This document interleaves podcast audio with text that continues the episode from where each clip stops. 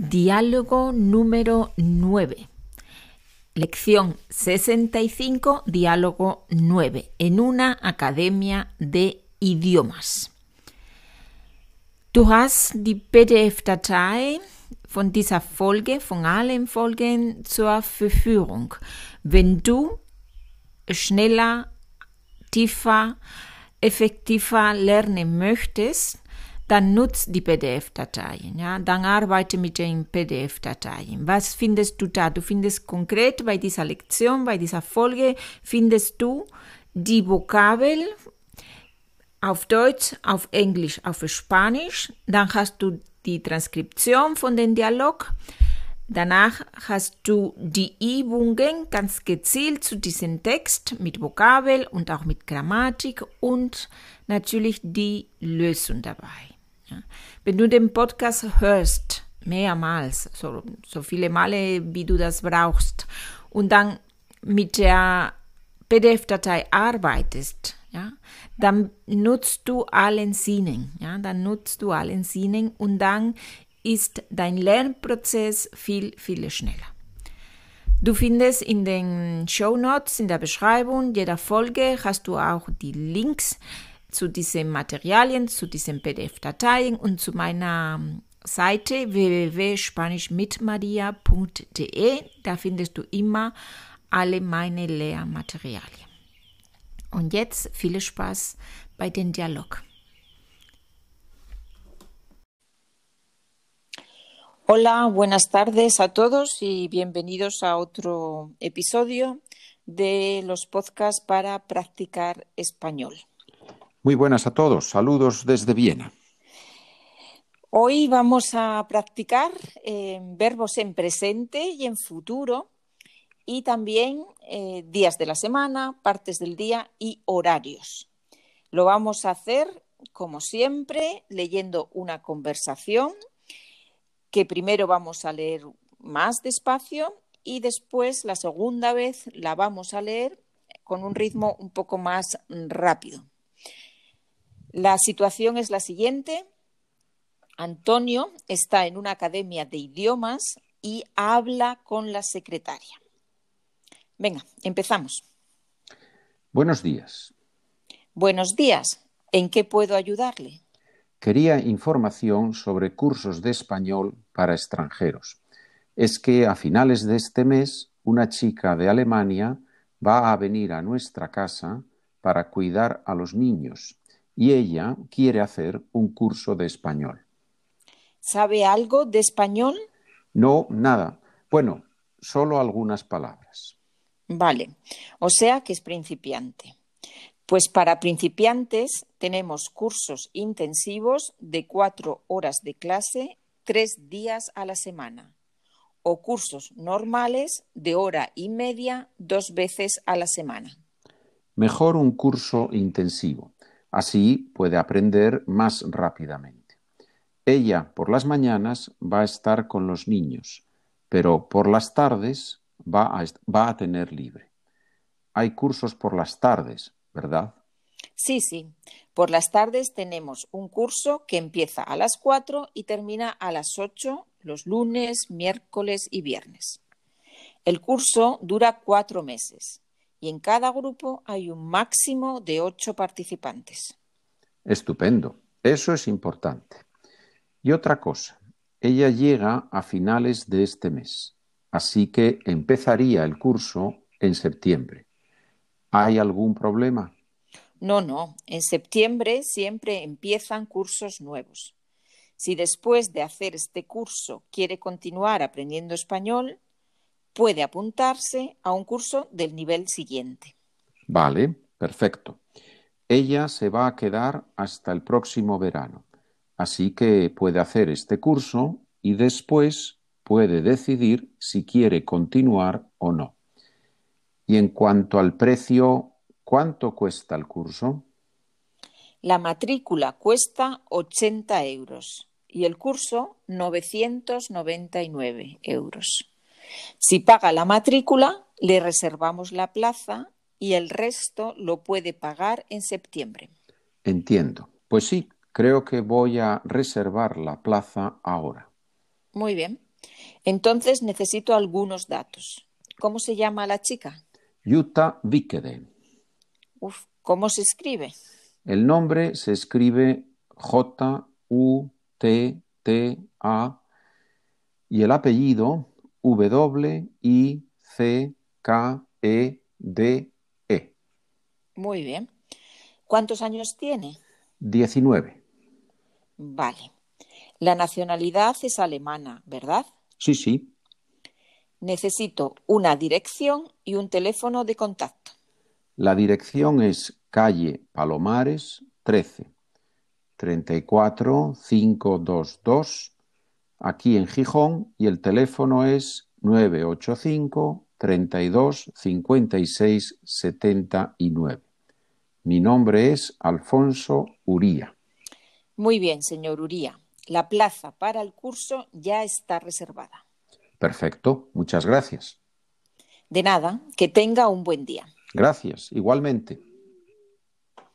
Muy bien, hasta aquí hemos leído la conversación despacio y ahora la vamos a volver a leer un poco más rápido. Venga, empezamos. Buenos días. Buenos días. ¿En qué puedo ayudarle? Quería información sobre cursos de español para extranjeros. Es que a finales de este mes una chica de Alemania va a venir a nuestra casa para cuidar a los niños y ella quiere hacer un curso de español. ¿Sabe algo de español? No, nada. Bueno, solo algunas palabras. Vale, o sea que es principiante. Pues para principiantes tenemos cursos intensivos de cuatro horas de clase, tres días a la semana, o cursos normales de hora y media, dos veces a la semana. Mejor un curso intensivo, así puede aprender más rápidamente. Ella por las mañanas va a estar con los niños, pero por las tardes va a tener libre. Hay cursos por las tardes, ¿verdad? Sí, sí. Por las tardes tenemos un curso que empieza a las 4 y termina a las 8, los lunes, miércoles y viernes. El curso dura cuatro meses y en cada grupo hay un máximo de ocho participantes. Estupendo. Eso es importante. Y otra cosa, ella llega a finales de este mes, así que empezaría el curso en septiembre. ¿Hay algún problema? No, no. En septiembre siempre empiezan cursos nuevos. Si después de hacer este curso quiere continuar aprendiendo español, puede apuntarse a un curso del nivel siguiente. Vale, perfecto. Ella se va a quedar hasta el próximo verano, así que puede hacer este curso y después puede decidir si quiere continuar o no. Y en cuanto al precio, ¿cuánto cuesta el curso? La matrícula cuesta 80 euros y el curso 999 euros. Si paga la matrícula, le reservamos la plaza y el resto lo puede pagar en septiembre. Entiendo. Pues sí, creo que voy a reservar la, la plaza ahora. Muy bien. Entonces necesito algunos datos. ¿Cómo se llama la chica? Jutta Vikede. ¿Cómo se escribe? El nombre se escribe J-U-T-T-A y el apellido W-I-C-K-E-D-E. Muy bien.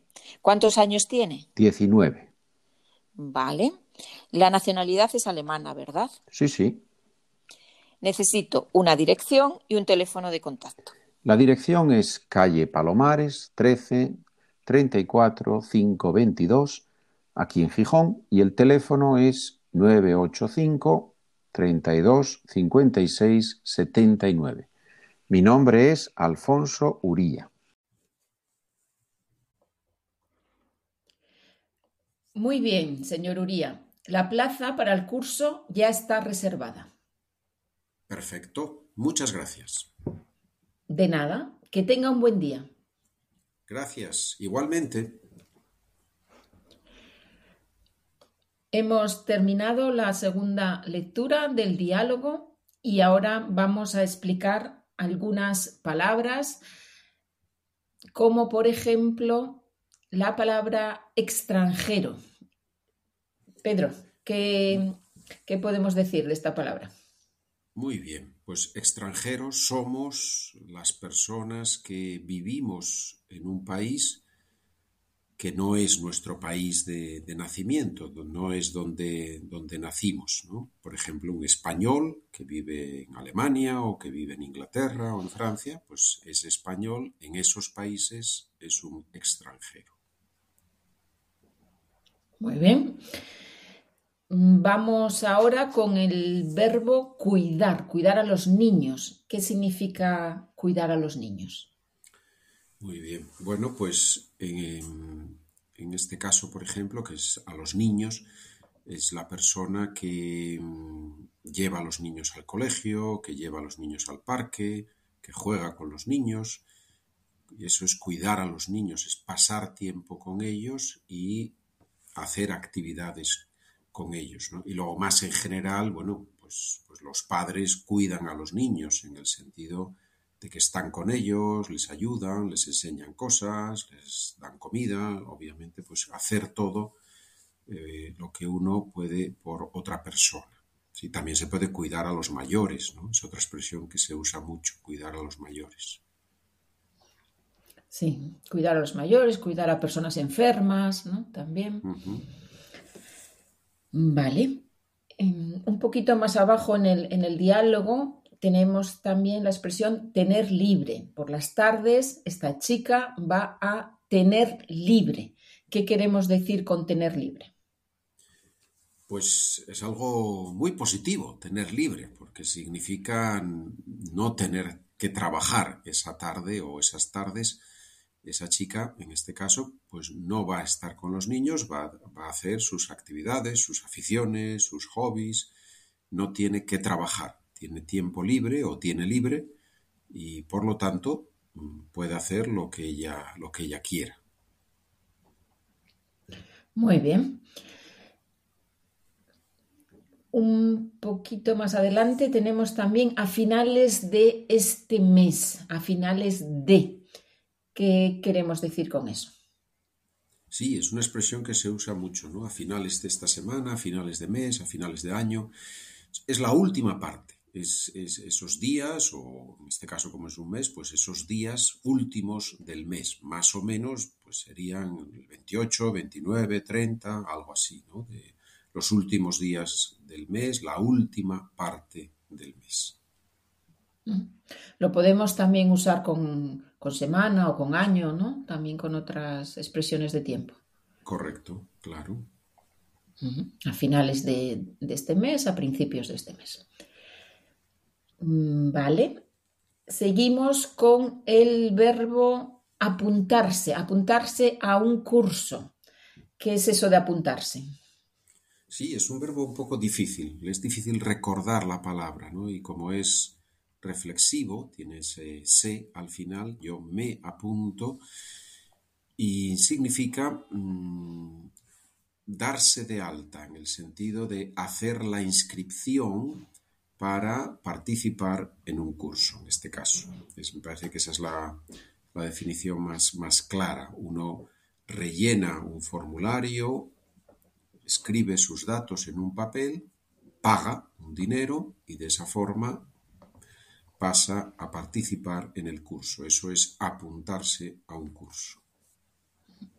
Sí, lo usamos con apuntarse a un curso, lo usamos también con alguna otra em, cosa, además de con un curso. Apuntarse a una excursión, ¿no? A una actividad, también se utiliza. ¿no? Apuntarse.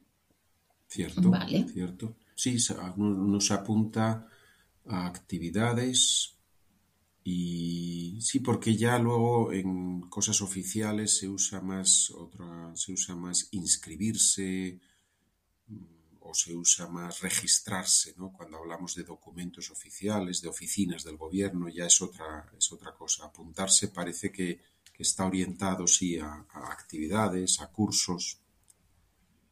A un plan, ¿no? Cuando, cuando los amigos, pues alguien propone un plan y, y- y digo, me apunto, ¿no? Me, me- me apunto a ese plan, apuntarse a un plan, a un curso, a, un- a una actividad. Sí, esa es una expresión que se puede, que, que sería bueno incluso memorizar, ¿no? Me apunto, porque es, es como muy, muy coloquial, se usa también, ¿no? Eh, lo que tú has dicho, para un- hacer un plan con los amigos, ¿quién se apunta? Pues yo me apunto, ¿quién se apunta? Yo me apunto. Eso funciona, funciona muy bien, muy natural en español.